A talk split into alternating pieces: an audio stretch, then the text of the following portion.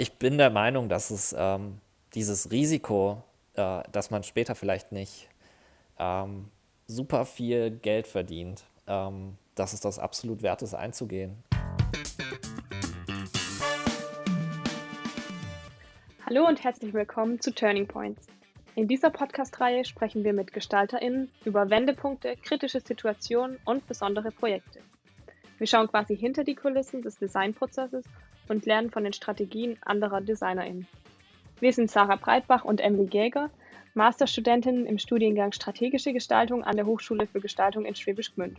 Und für diese Folge haben wir mit Martin Wehl aus Stuttgart gesprochen. Martin, kann man sagen, ist ein richtiger Tausendsasser. Es gibt wenige Designbereiche, in denen er noch keine Erfahrung gesammelt hat. Besonders spannend ist der Weg, den Martin als Gestalter bisher gegangen ist. Vom Siebdrucken in der Werkstatt über Ausstellungsgestaltung und Sounddesign bis hin zum UX-UI-Designer. Das Interessante daran ist, dass er diese unterschiedlichen Designdisziplinen miteinander verknüpft und immer wieder Schnittmengen findet und sich diese dann zu Nutzen macht. All das macht Martin zu einer sehr besonderen und spannenden Persönlichkeit. Und gleich hören wir, was ein persönlicher Wendepunkt für ihn war und welche Herausforderungen dieser mit sich brachte. Bevor es mit dem Podcast losgeht, noch ein Hinweis in eigener Sache. Turning Points ist eine Reihe im Format Plus Design Podcast. Und wenn euch der Podcast gefällt, dann abonniert ihn gerne. Das geht überall, wo es Podcasts gibt. Und jetzt wünschen wir euch erstmal sehr viel Spaß mit Martin.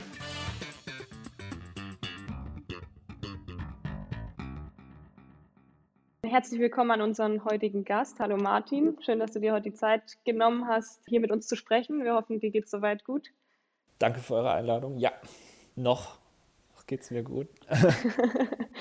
Wir haben gerade ja schon im Intro gehört, dass du ähm, schon viele unterschiedliche Stationen in deiner beruflichen Laufbahn als Gestalter mitgenommen hast. Und ähm, jetzt wollen wir zum Einstieg erstmal wissen, woran du denn aktuell diese Woche gearbeitet hast oder was so gerade der Stand bei dir ist.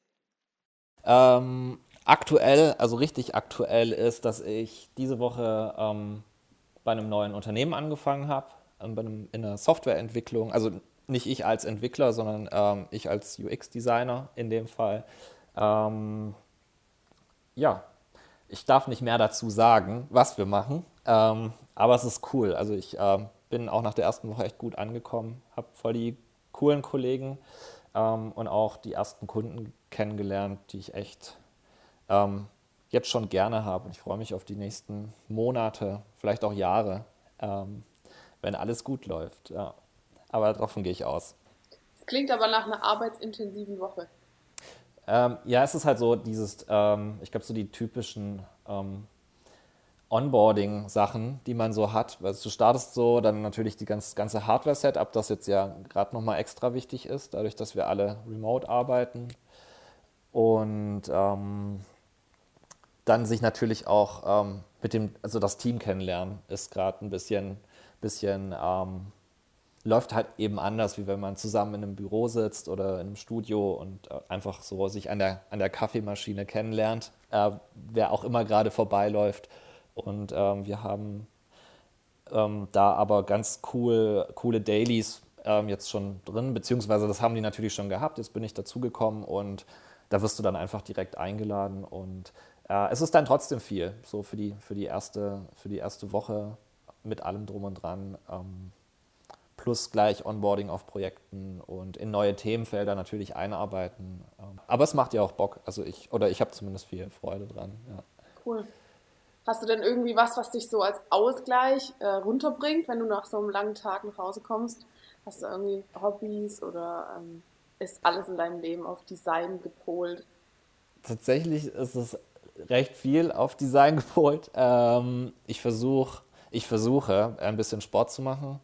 Ähm, ich meine, ich war eh noch nie oder ich gehe eh nicht ins Fitnessstudio, aber dann macht man halt irgendwie so zu Hause so ein bisschen was. Äh, das reicht mir eigentlich ziemlich. Ähm, ansonsten bin ich immer gern draußen. Also ich ähm, nach Möglichkeit so in die Berge finde ich super geil, ähm, wenn, wenn Leute Zeit haben oder Freunde. Mit Freunden mache ich das sehr gern.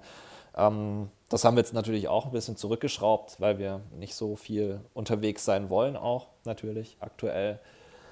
Ähm, ansonsten möglichst viel Musik. Also ich mache Musik ähm, und ich höre auch richtig gerne Musik. damit beschäftige ich mich eigentlich am meisten in meiner Freizeit auch und neben, neben Design, Geschichten oder auch Kunst. Was heißt, du machst Musik? Also spielst du ein Instrument oder? Genau, äh, ich habe, also ich mache Musik seit ich 17 oder 18 bin, mhm. glaube ich, ungefähr. Ich habe mit E-Bass angefangen und damals eben in in den, in den frühen Zeiten so Punk, in Punkbands gespielt mit Kumpels, die wir halt irgendwie äh, gegründet haben. Und keiner, keiner konnte es so richtig gut, aber man hat es halt einfach gemacht.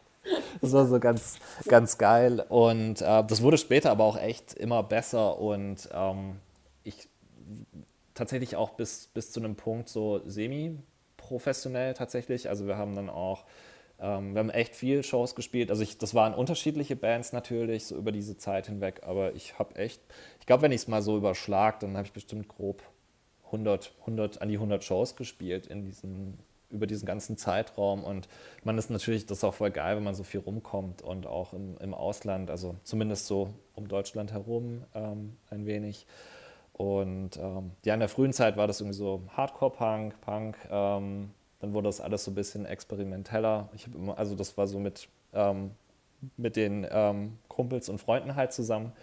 Und ähm, in den letzten Jahren habe ich viel experimentellere Sachen gemacht, so Ambient und Elektro elektronische Musik ähm, und dann einfach auch nicht mehr mit Instrumenten, sondern einfach vor allem im Rechner, also irgendwie über Ableton Live oder auch versucht, mit Audiosoftware, ähm, die, die programmiert wird, letztendlich Musik zu machen und auch viel experimenteller mit dem Klang umzugehen, ist ganz cool. Also tatsächlich irgendwie mit dem Field Recorder rausgehen oder mit dem Handy einfach auch schon und du nimmst irgendwas auf und manipulierst das dann am Rechner und ähm, daraus dann so Klangflächen, Ambient zu erzeugen. Und ja, ich arbeite da auch mit dem Stuttgarter Künstler viel zusammen. Okay.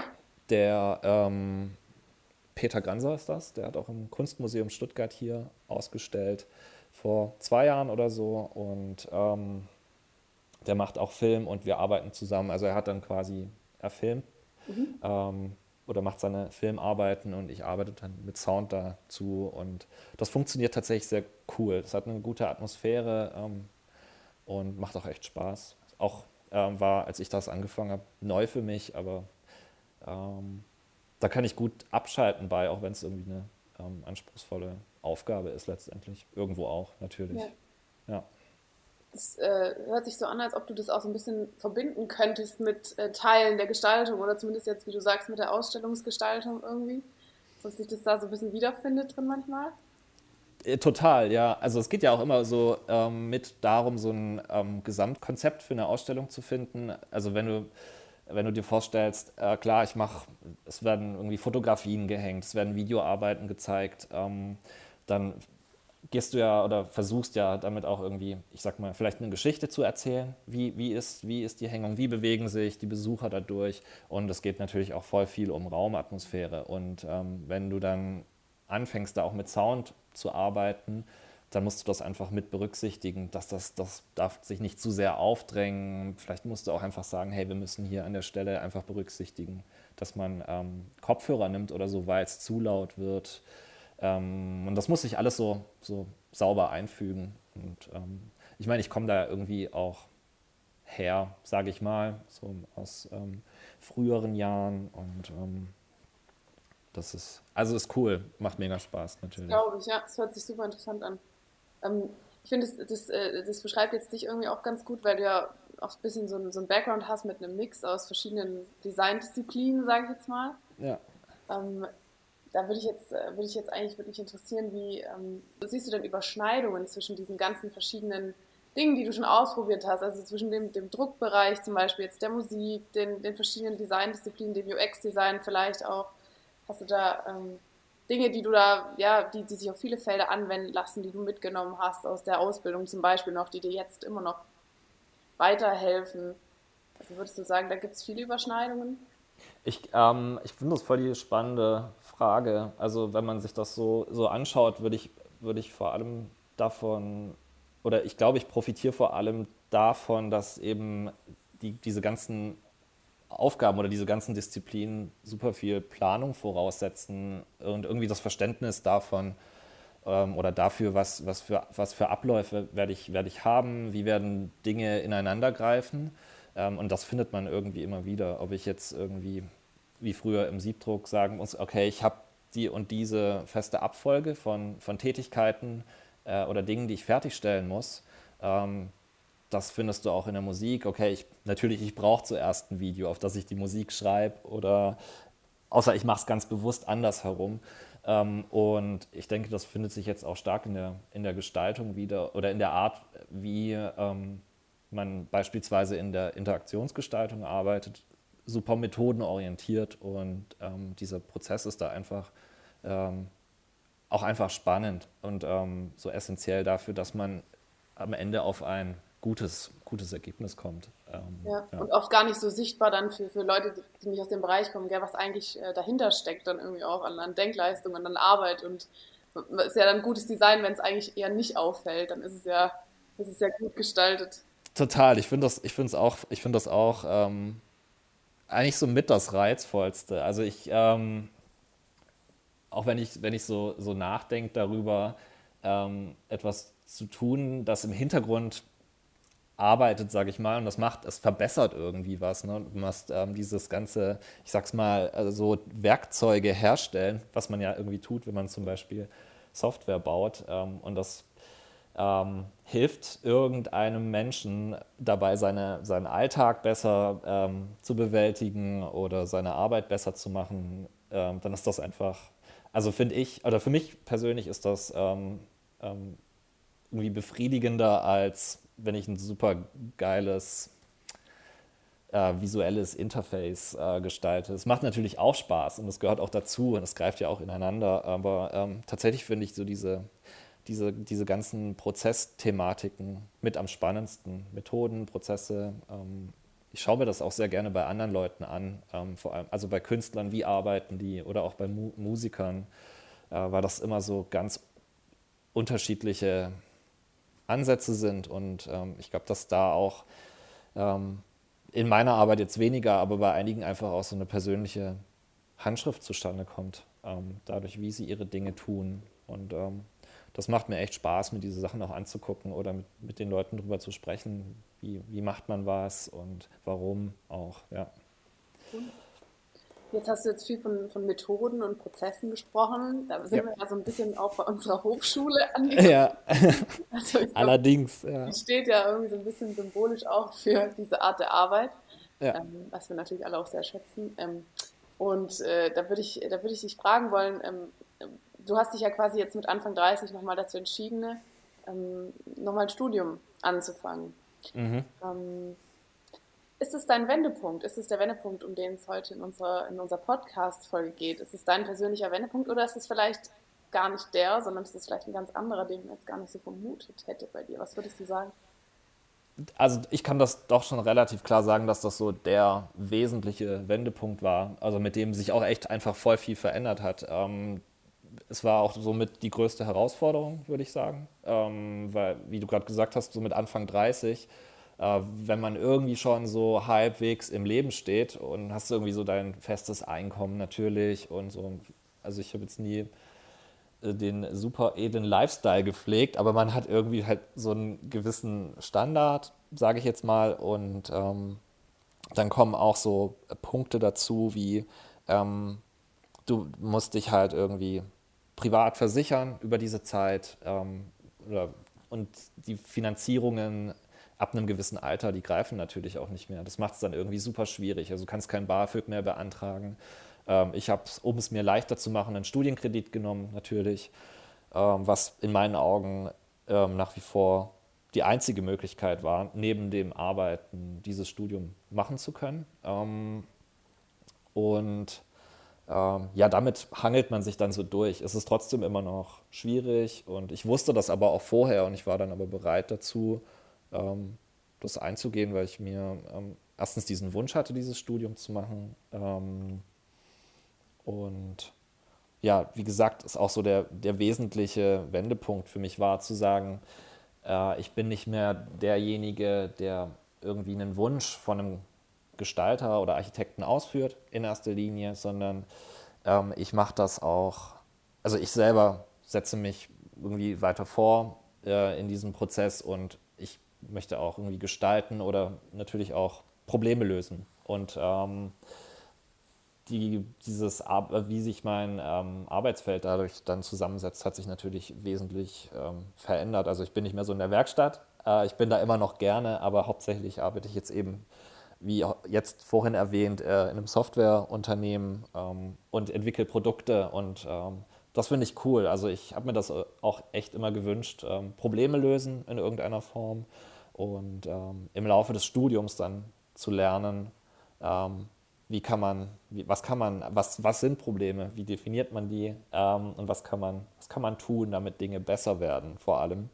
Ähm, ich meine, die HFG ist äh, sehr stark interessiert ähm, an einem, ähm, dass man irgendwie auch soziale Themen im Blick hat. Das finde ich super wichtig. Es war auch so mit ein Kriterium, diese Hochschule auszuwählen und ähm, den Mensch so ins Zentrum des Schaffens zu stellen. Das finde ich halt einfach, dieses Human-Centered Design-Thema ähm, hat für mich einfach auch den, den Blick auf viele Dinge ähm, geändert oder ich denke mehr darüber nach, was, was bedeutet das, was da passiert. Man entwickelt eine Haltung zu, ähm, zu gewissen Themen, Problemen ähm, und ähm, ja, ich glaube, das war so das Wesentlichste für mich. Das hat vor allem so ein, im Kopf so ein Umdenken ausgelöst. Ich verstehe total, was du meinst. Ähm, das ist echt, äh, finde ich auch immer äh, positiv hervorzuheben irgendwie an der, an der Hochschule, dass das auch so ein, diese Verantwortung als Gestalter, sagt man ja immer, dass man die halt mitträgt, weil man ja doch auch mitgestaltet irgendwie seine Umgebung und sein Umfeld, was ja einerseits mega cool ist und andererseits halt doch eine Verantwortung auch einfach. Also da finde ich, äh, hast du auf jeden Fall ja. einen guten Punkt. Ähm, Total. Du ja, hast ja, ja so ein bisschen beschrieben, äh, dass es auch nicht immer so leicht war. Jetzt hast du den finanziellen Aspekt angesprochen, den hatte ich jetzt persönlich gar nicht auf dem Schirm, aber klar, macht ja total Sinn. Stelle ich mir echt, also denk, denkt man im, im, ersten Moment gar nicht so dran, aber es ist natürlich ein Thema. Gab es denn so eine Situation für dich, wo du echt gestruggelt hast, wo du dachtest, so war das jetzt das Richtige? War das, also gab es so einen kritischen Moment im Studium, in irgendeinem Semester, wo du echt dachtest, hm, blöd, äh, vielleicht hätte ich doch lieber irgendwie das Risiko nicht eingehen sollen oder warst du komplett dabei mental die ganze Zeit und dir immer sicher mit deiner Entscheidung? Äh, tatsächlich gab es einen, so ein bisschen so ein, nicht Schlüsselmoment, aber so, äh, so ein, wir haben im, im zweiten Semester ähm, den Fotografiekurs gehabt, äh, den ich, ich persönlich super geil fand und ähm, die, die, wie der gemacht wurde, inhaltlich aufgebaut war vom ähm, Oliver Jung damals, ähm, fand ich ziemlich geil und das war auch alles von den Themen, ähm, die wir uns angeschaut haben, auch eben so Betrachtungen vom Alltag, ähm, auch sehr sozialkritisch, würde ich sagen. Und ich hatte schon mal mit so, ich weiß nicht, 18, 19 den Wunsch, äh, Fotograf zu werden. Und äh, ich habe immer super gerne fotografiert. Ähm, ich mache das nicht mehr so oft, äh, aber hin und wieder reicht noch so ein bisschen die Zeit. Und ich glaube, da war dann so der Punkt, ein oder dieser erste Punkt, wo ich dachte, okay, mir taugt dieser Kurs so krass, ähm, soll ich nicht vielleicht doch lieber auf ein Fotografiestudium umschwenken? Und ähm, da hatte ich echt so teilweise so ein bisschen mit mir zu kämpfen. Ähm, und aber ich habe mir da auch, ich habe dann gedacht, hey, jetzt mach einfach mal weiter, guck, mach dieses Semester fertig und schau, schau wie, es dir dann damit geht. Und ähm, letztendlich habe ich mich ja dann ähm, ja, zurückbesonnen auf, auf diesen äh, Interaktionsgestaltungsstudiengang. Und ich glaube, das war für mich die, ähm, das war die absolut richtige Entscheidung. Aber es war so das erste Mal in dem Studium, dass ich so dieses, dieses Moment hatte, hey, ich, äh, ich glaube, ich wäre woanders besser aufgehoben oder das, das liegt mir vielleicht mehr. Ähm, aber ja, das, ähm, es war trotzdem ähm, richtig, es nicht zu tun oder dieses Studium nicht abzu, nichts abzubrechen. Oder das kann so. ich mir vorstellen. Ja, ich glaube, diese Momente, die kennen wir alle. Also vielleicht nicht, nicht in dem also gleichen Kontext, aber diese Momente der Zweifel und ob das dann wirklich doch das Richtige ist, was man macht oder ob es nicht irgendwas gibt, was einen doch noch ein bisschen mehr interessiert, das kann ich definitiv gut ja. nachvollziehen. Hattest du denn... Äh, ja, wo man, wo man auch so eine Leidenschaft ja, genau. für hat. Ne? Also das ist und so. Das ändert sich ja auch. Ich, also, total. Ja, stimmt ich, das ist so ein Prozess. Ich meine, das Ding, dieses ganze Feld der Gestaltung ist natürlich auch, ich glaube, ich glaub für jeden, der das angeht in irgendeiner Form, ob das jetzt IG oder KG oder ich weiß nicht, Produktgestaltung ist oder Fotografie, das ist ja eigentlich egal. Das sind immer so Themen, wo man, die Menschen, die das machen, haben da auch einfach eine Leidenschaft für. Und das ist, das ist ein, so ein, erstens macht man das ähm, nicht, weil man es muss, sondern weil man sich das wünscht. Auf, man macht, nimmt, nimmt viel Arbeit in Kauf. Und ich glaube, dass man versucht es natürlich dann irgendwie später immer rational zu sehen und zu sagen, hey, ähm, so, eine, so eine Kritik an der Arbeit, die man leistet, ähm, die soll man nicht persönlich nehmen, aber das ist nicht immer so einfach, einfach weil man so voll nah dran ist an, den, an, den, an diesem Thema, an, den, ähm, an diesem, ja, diesen, diesen Wunschberuf ja, auch. Verstehe. Einfach, ja. ähm, vielleicht noch so eine letzte Frage zu diesem ganzen Wendepunkt-Thema.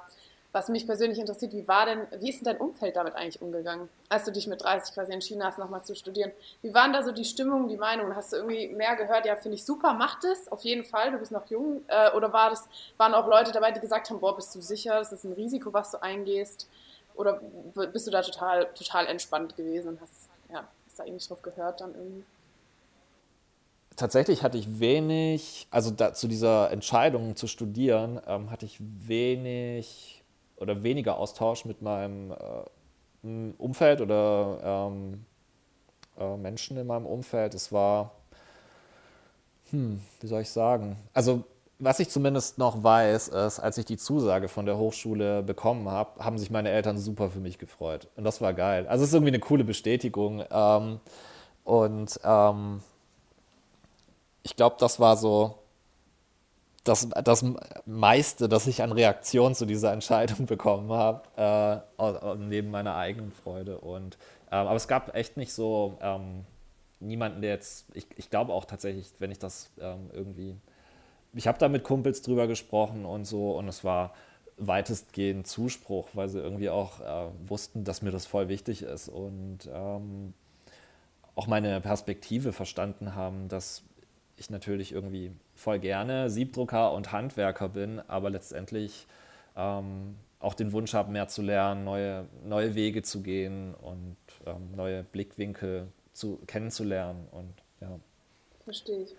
Ich denke aber, dass da auch vielleicht ja. so eine Unterstützung, so ein positives Umfeld äh, irgendwie wichtig sein kann, wenn man halt vielleicht jemand ist, der nicht so selbstbewusst ist oder sich sowieso vielleicht immer auch noch, immer noch nicht ganz sicher ist, ob es jetzt passt oder nicht und man sich dann halt noch wagt, diesen Schritt zu gehen. Also ich denke, dass das vielleicht schon eine, eine Rolle spielt und es freut mich, dass es dann bei dir so positiv war. Hat sich ja jetzt am Ende rausgestellt, dass es absolut das Richtige ja. für dich war.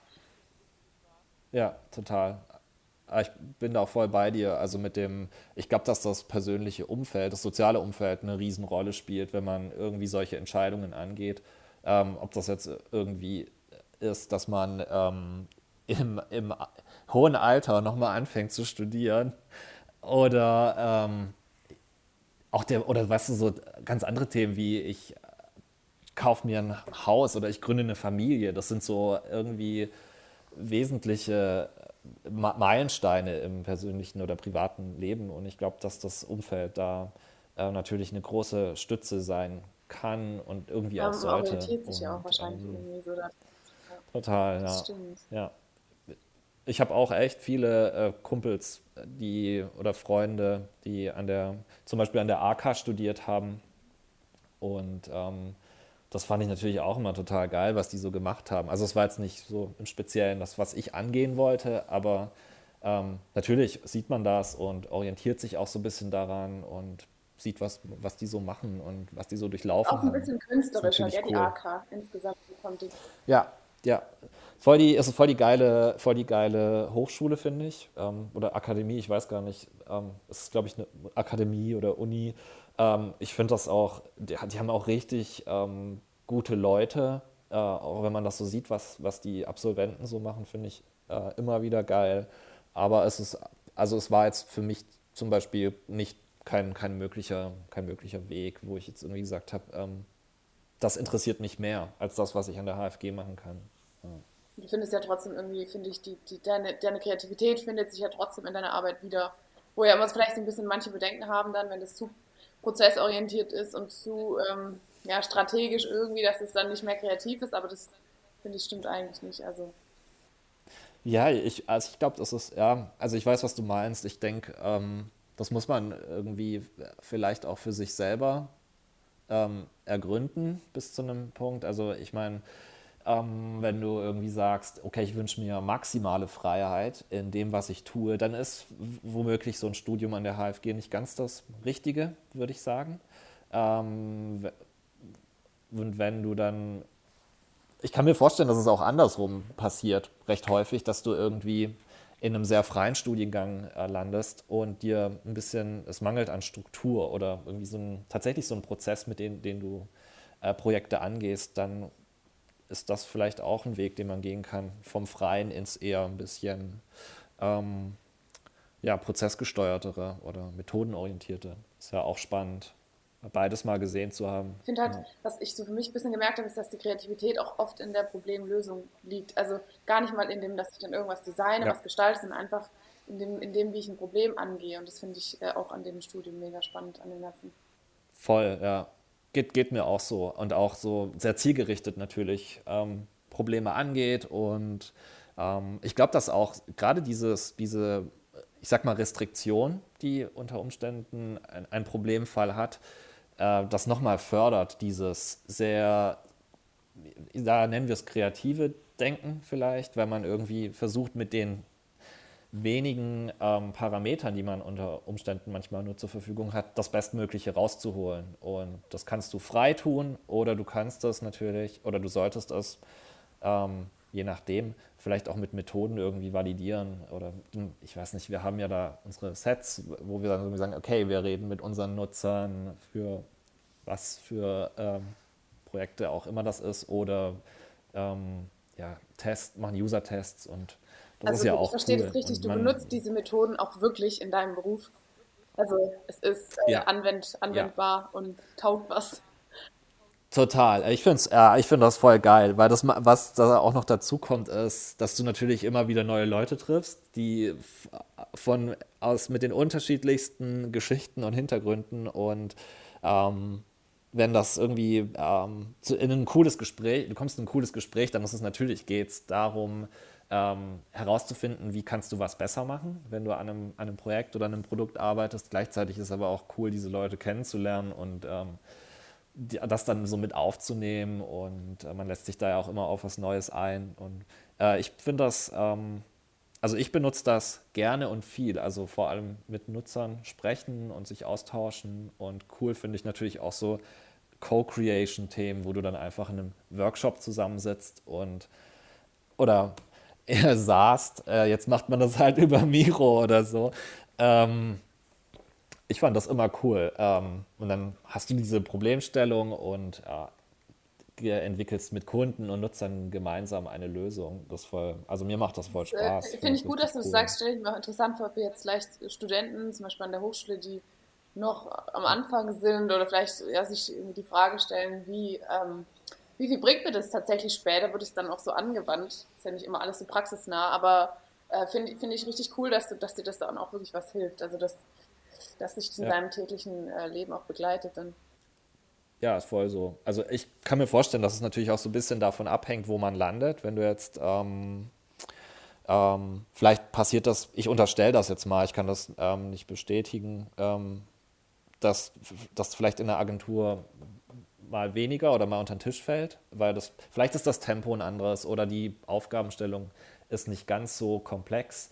Ähm, aber wenn es dann, also jetzt in dem Unternehmen, wo ich jetzt bin, seit dieser Woche, ist das super essentiell, dass du diese Methoden irgendwie beherrschst oder lernst, wenn du ähm, da eher neu bist und das auch anwendest. Und tatsächlich, ähm, so wie du sagst, in der Theorie fragt man sich das schon, okay, wird das jemals ähm, re relevant sein? Das auf jeden Fall. Und ich glaube, es fühlt sich dann auch immer so, oh, kriege ich das hin in dem Moment? Das ist so eine, so eine Frage. Und das ist dann häufig natürlicher, als man sich das äh, vorher vorstellen kann. Also gerade so die Vorstellung, okay, ich setze mich gleich mit jemandem, den ich nicht kenne, in ein Interview ähm, und frage den Sachen, das ähm, kann so eine Hürde sein, das ist so mental.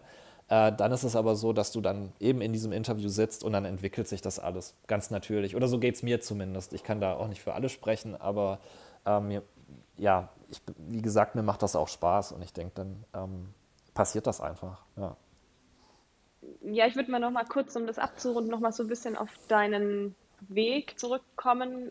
Eine übergeordnete mhm. Frage nur, so klar, man muss verschiedene Stationen auf seinem Weg durchlaufen. Man muss auch mal, gerade in deinem Fall, viel Zickzack gehen, viele Design- oder Kunstdisziplinen ausprobieren. Ähm, aber was mich da jetzt interessieren würde, denkst du, dass es jetzt ist, wo du jetzt gelandet bist, das ist, ähm, was dich erfüllt, was dich glücklich macht? Oder ist es gerade, dass es dich ausmacht, dass du mal wieder hier in diese Disziplin reinspringst, dann mal wieder was mit Ausstellung machst, dann vielleicht dein Startup? Denkst du, es ist eher die, der Mix aus den verschiedenen Sachen, weil du ja auch so viel interessiert bist an unterschiedlichen ähm, Design-Disziplinen? Oder denkst du, man kann sich auch irgendwann mal auf eine Sache fokussieren, die einen 100% erfüllt?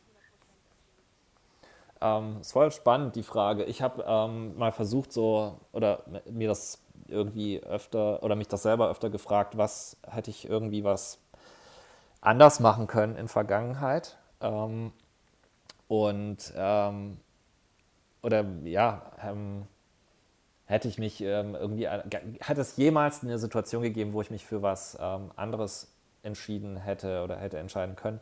Und tatsächlich, wenn ich so zurückschaue, ähm, war das irgendwie, wie du gesagt hast, so ein Zickzack gewesen. Ich habe mal das und mal das und das ausprobiert, aber äh, letztendlich habe ich so das Gefühl gehabt, dass das eine so zum anderen geführt hat und sich jetzt auch, ähm, wie es aktuell ist, total natürlich anfühlt. So mit diesen ganzen Bereichen. Ähm, und es ist auch viel, das passiert äh, bei mir. Also es ist natürlich diese Tätigkeit, die ich jetzt habe in, in, diesem Softwareunternehmen. Es ist das Startup, das ich ähm, ähm, gerade aufbaue mit meinen Projektpartnern zusammen, was super geil ist. Und es sind natürlich auch diese Kunstgeschichten, ähm, die ich gerne mache nebenher oder auch immer noch Siebdruck tatsächlich irgendwie sich in die Werkstatt zu stellen und ähm, diese Drucke zu machen. Und ähm, irgendwie sind das ähm, alles so, so Themen, ich glaube, das macht mich einfach aus, dass es eben nicht nur dieses total fokussierte, also ich bin schon immer konzentriert dabei, das ist natürlich gar, keine, gar kein Thema, aber ähm, dass ich mich nur auf eins fokussiere, ich glaube, ähm, das wird nicht passieren. Also ich ähm, habe das total gerne, diese, diese Bandbreite an Dingen. Und für mich ist das auch so, dass ich voll viel Inspiration aus dem einen mit in das andere reinnehmen kann und auch echt so miteinander verknüpfen kann. Ich glaube, mhm. dass, dass sich alles so entwickelt hat, wie es jetzt ist, ist einfach auch deswegen so gekommen. Also, dass man eben durch dieses hier mal was mitnehmen, da mal was mitnehmen, letztendlich oder für mich so ähm, dass ich jetzt an dieser Stelle stehe, wo ich jetzt bin. Und ähm, ich bin damit gut gefahren. Es hat sich immer gut angefühlt, auch wenn ich manchmal echt so platt war nach so ein, zwei Wochen, weil es intensiv war, aber es ist, ähm, war immer das Richtige und hat auch immer gut funktioniert. Und ich werde das auch so weitermachen wollen, auf jeden Voll. Fall. Das ist mega cool, wenn man auch sich Solang's vielfältig aufstellt und nicht, also nicht einseitig unterwegs ist, sondern super flexibel auch sein kann und Sachen verknüpfen kann miteinander. Ja, und ich glaube, das, was du gerade meintest, also kann, also dieses, es ist gerade noch möglich. Ich kann das natürlich nicht, äh, kann nicht in die Zukunft blicken und sagen, das wird immer so sein, aber im Moment ist es möglich und ich nutze das gerne, diese Chance oder die Gelegenheit, ähm, die ich halt habe, das jetzt noch so zu machen. Vielleicht ist das irgendwie in zwei Jahren oder drei Jahren oder vielleicht auch noch viel früher so, dass ich tatsächlich eine, mich konzentrieren muss oder stärker konzentrieren auf eines von diesen Feldern äh, das ist dann aber auch okay und äh, das wird sich dann auch zeigen und das, ich denke, das, es ist eine natürliche Entwicklung dahin. Das war es bisher ähm, auch bis hierhin. Also ich ähm, habe nie etwas super krass forciert, äh, wenn ich das Gefühl hatte, das muss jetzt nicht sein oder das ähm, das äh, soll es nicht sein, einfach. Aber ja. du bist ja dennoch ähm, unterschiedliche Risiken eingegangen, auch in den, also an verschiedenen Punkten, gerade auf deinem Weg oder an verschiedenen Abzweigungen. Was würdest du denn da sagen? Ist es, was ist so das Risiko, was sich lohnt einzugehen auf seinem Weg als Gestalter? Ich glaube in erster Linie ähm, ist es echt wichtig, dass man da, wir haben auch Wochen schon drüber gesprochen, so eine Leidenschaft für hat. Das ist so, ich glaube, das ist so der essentielle ähm, Antrieb. Und ähm, es ist ja so, dass dieses Thema mit diese Kreativberufe ähm, werfen so wenig ab in Zukunft. Also wenn du äh, äh, diese, ähm, diese Geschichten, dass man einfach super schlecht verdient in Agenturen, meinetwegen, ähm, das ist, glaube ich, etwas, wo, wo sich viele Gedanken drüber machen. Ähm, habe ich da Bock drauf später? Also wirklich jetzt, diese, diese Studiengänge sind ja jetzt nicht einfach. Ne? Also das ist super viel, mit super viel Arbeit verbunden, ähm, Gestaltung oder natürlich auch Kunst äh, zu studieren. Und ähm, ich, ich bin der Meinung, dass es ähm, dieses Risiko, äh, dass man später vielleicht nicht ähm, super viel Geld verdient, ähm, dass es das absolut wert ist, einzugehen und auch ähm, also ich würde es nicht mal als Risiko bezeichnen. Ne? Also es ist einfach, ähm, ich glaube, leidenschaftlich an diese Themen rangehen ist so das Wichtigste. Wenn man das hat, dann ähm, sollte man das tun und ähm, auch viel, nach Möglichkeit auch ausprobieren, verschiedene Sachen ausprobieren. Vor allem einfach offen sein, auch was kommt und offen immer ja, mit neuen Leuten sprechen, neue Dinge ausprobieren, jede Möglichkeit wahrscheinlich auch wahrnehmen, die man bekommt.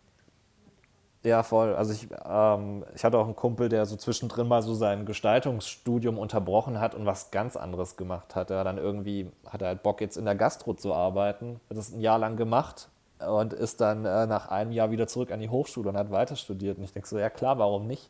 Also du hast irgendwie, das ist auch so ein Punkt. Du hast, wenn du dieses äh, Studium fertig hast, wirst du in der Regel, ähm, ich glaube, das gilt für alle Studiengänge, wirst du dich ähm, auf, auf deine Arbeit stürzen oder du wirst dir wirst viel mehr in einen, in einen strukturierteren Alltag eingebunden sein. Da wirst du nicht einfach sagen, ah ja, der Job, der ist zwar geil, aber ich habe jetzt mal Bock, ein halbes Jahr was anderes zu machen. Das geht selten. Und ähm, ich, ja, deswegen echt ausprobieren. Und ja, ich würde es deswegen, also wenn, wenn man das so will, kann man es als Risiko auslegen, aber ich glaube, dass das ähm, schon, ähm, schon okay ist. Also sollte man tun dieses Risiko eingehen. Ähm, auch mal Fehler zu machen. Also Fehler machen ist wichtig, ähm, sonst lernt man nichts. Wenn immer alles glatt läuft und cool, ähm, dann hast du irgendwie, also das ist dann das ist zu einfach. Also beziehungsweise, ähm, ich denke vor allem Fehler zeigen einem dann auch, wie kann man was besser machen oder beim nächsten Mal anders angehen, einfach auch.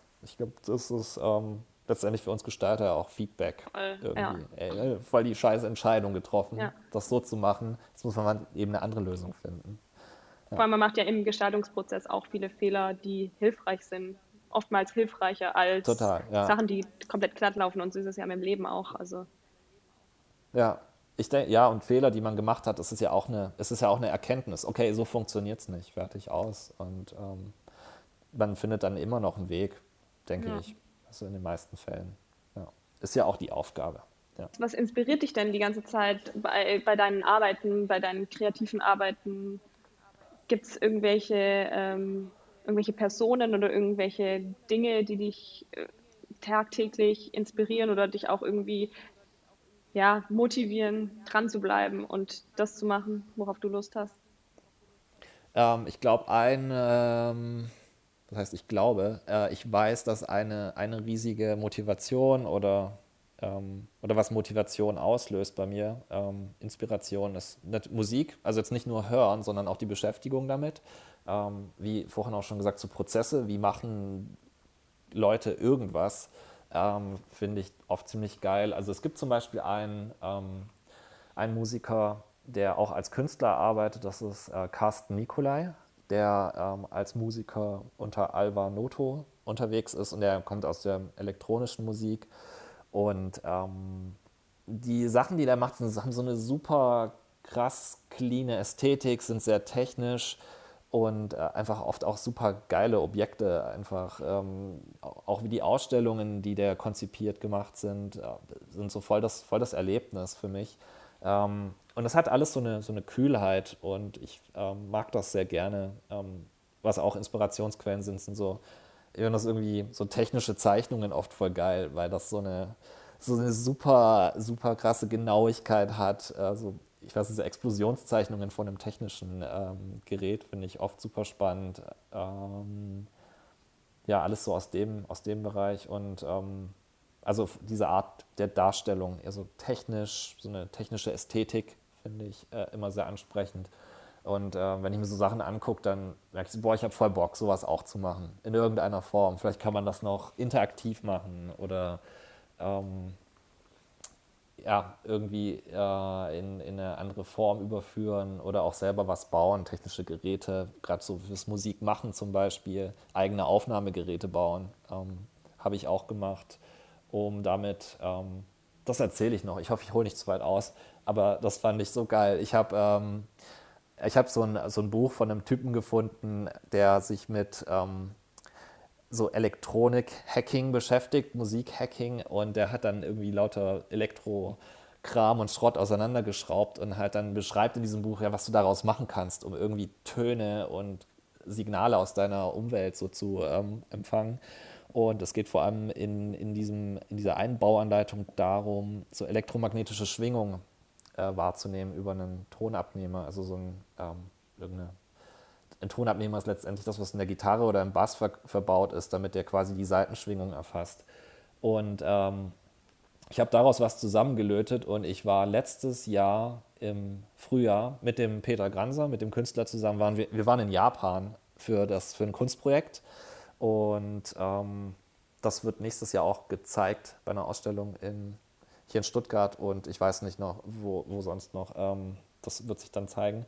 Und jedenfalls, ich war in Tokio spazieren und ich habe dieses Gerät an einen, an einen Field Recorder angeschlossen und ähm, du hast dann, du bist quasi durch die Stadt gelaufen und hast lauter Störgeräusche aufgenommen, die irgendwie durch die, von diesen Schwingungen, die durch die, durch die Luft schweben. Und das sind irgendwie, wie so ein Monitor hat das auch, so elektromagnetische Wellen. Und es war super spannend, ähm, solche Sachen zu machen, äh, weil das irgendwie so, so ähm, das ist so völlig frei. Ne? Also das ich und ähm, das inspiriert mich dann auch wieder, wie Leute eben so Kram machen, solche, solche Ansätze wählen, um ihre, um sich auszudrücken in irgendeiner Form und das dann auch mal selber auszuprobieren. Ähm, macht super viel Spaß und ähm, so Musik ähm, grundsätzlich ist natürlich auch geil, so Cover, Plattencover angucken, so in den Plattenladen gehen und du blätterst du durch die Regale durch und es sieht halt super geil aus. Ich habe auch schon Schallplatten gekauft, nur weil ich die Cover geil finde, ohne die Band zu kennen.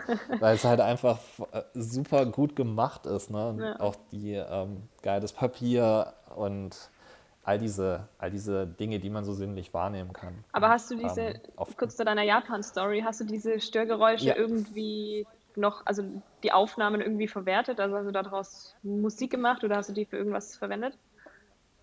Äh, genau, habe ich gemacht. Also im Prinzip sind das so Ambient, Elektro, Sound, ähm, Scapes und das ist aktuell auch alles in der Mache. Ähm, ich arbeite da mit zwei ähm, Grafikern zusammen, ähm, die für mich, also ich habe das das erste Mal auch abgegeben, diese Gestaltung zum Plattencover, dem ganzen Konzept dafür, ähm, weil ich der, deren Arbeit sehr schätze und ähm, das soll alles noch released werden. Also wir wollten eigentlich hätte das alles schon im letzten Jahr passieren sollen. Ähm, aber das war einfach so, vom, vom Arbeits, der Arbeitsaufwand ist sehr hoch gewesen und wir machen das nebenher.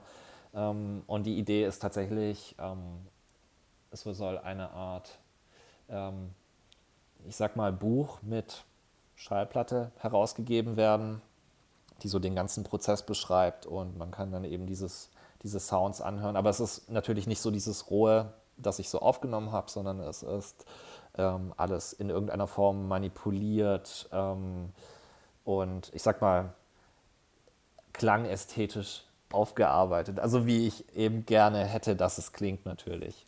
Und ähm, mal sehen, ob das äh, reicht, dass das irgendwie nächstes Jahr rauskommt. Es ist super spannend. Ich könnte irgendwie noch stundenlang weiterreden.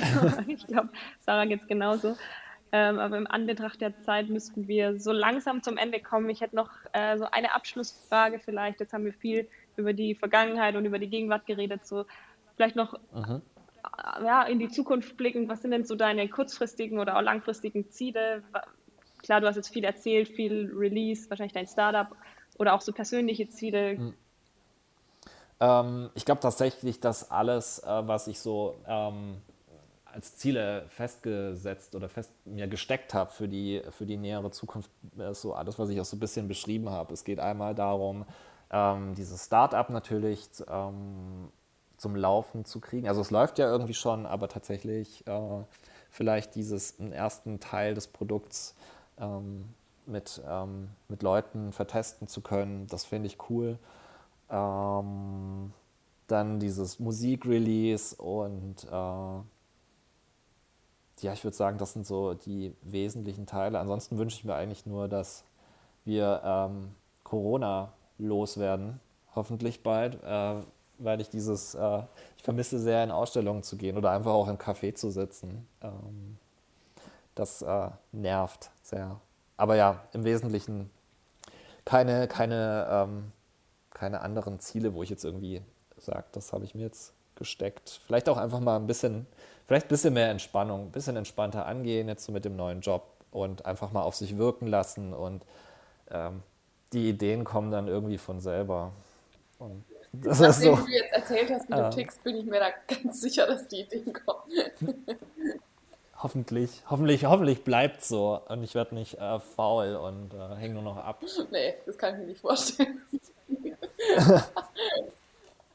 Ja, super spannend, sehr inspirierend auch das Gespräch, so nicht nur einseitig zu denken auf das, was man studiert oder was, wo man äh, ausgebildet ist, sondern auch mal ganz viele andere, also einfach mal die Augen offen halten und alles ausprobieren.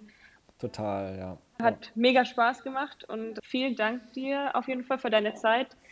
Und wenn die ganze, das ganze Corona-Thema vorbei ist, dann gehen wir mal ein Bier trinken zusammen. Geil, finde ich voll gut. Ja, danke euch. Hat mir voll, hat mir voll Spaß, hat meinem Ego geschmeichelt, so viel über mich erzählen zu dürfen.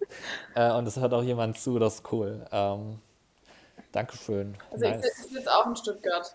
Vielleicht schaffen wir es vorher schon. schon gesagt. Danke. Ja, echt, zumindest mal so ein Spaziergang mit einem Bier wäre nice. Sehr gerne. Das finde ich immer gut. Ein Podcast-Bier. Podcast-Bier, ja. Das wäre, das ist das, äh, das ist eine coole Idee. Das haben wir da schon direkt, direkt das nächste Projekt angestoßen. Pod, Podcast während man spazieren geht mit dem Bier. Und das, der Podcast geht genauso lang, bis die erste Bierflasche leer ist. dann machen wir einfach den zweiten Teil dann mit einem Bier in der Hand in Stuttgart auf einem Spaziergang. Das wäre voll geil, Welche das machen wir echt. Designdisziplin haben wir jetzt da gerade verknüpft. Oh, das, das glaube ich, ich glaube, es ist so, man kann es vielleicht so fast als Sounddesign zählen sagen, lassen, weil das noch so um, Umgebungsgeräusche mit drin. das ist voll geil. Leute, Leute so den, den Zuhörer mit auf einen Bierspaziergang nehmen. Das finde ich voll gut. Das kann man, kann man gut verkaufen so.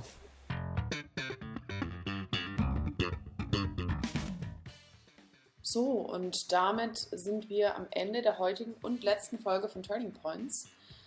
Besonders im Gedächtnis bleibt mir die Leidenschaft, die Martin mitbringt, wenn er über sein Leben als Gestalter spricht. Und dass für ihn dieser Zickzack-Weg genau das Richtige war. Und ich fand es auch spannend äh, zu sehen, wie er die unterschiedlichen Designdisziplinen miteinander verknüpft hat und dass die Umwege letztendlich doch gar keine Umwege für ihn waren, sondern wirklich auch maßgeblich zu seinem heutigen Erfolg beigetragen haben. Wir danken auf jeden Fall allen HörerInnen fürs Zuhören. Diese Folge war, wie gesagt, die letzte Folge der fünfteiligen Reihe Turning Points. Falls ihr die anderen Folgen noch nicht kennt, hört da auch gerne rein. Und ähm, produziert haben wir die Folgen im Rahmen des Seminars Turning Points Storytelling bei Matthias Gieselmann an der Hochschule für Gestaltung in Schwäbisch. Wir würden uns sehr über euer Feedback zu unserer Reihe freuen und schreibt uns dazu gerne einfach über Instagram an formatplus-magazin oder per Mail. Und bis dahin, macht's gut.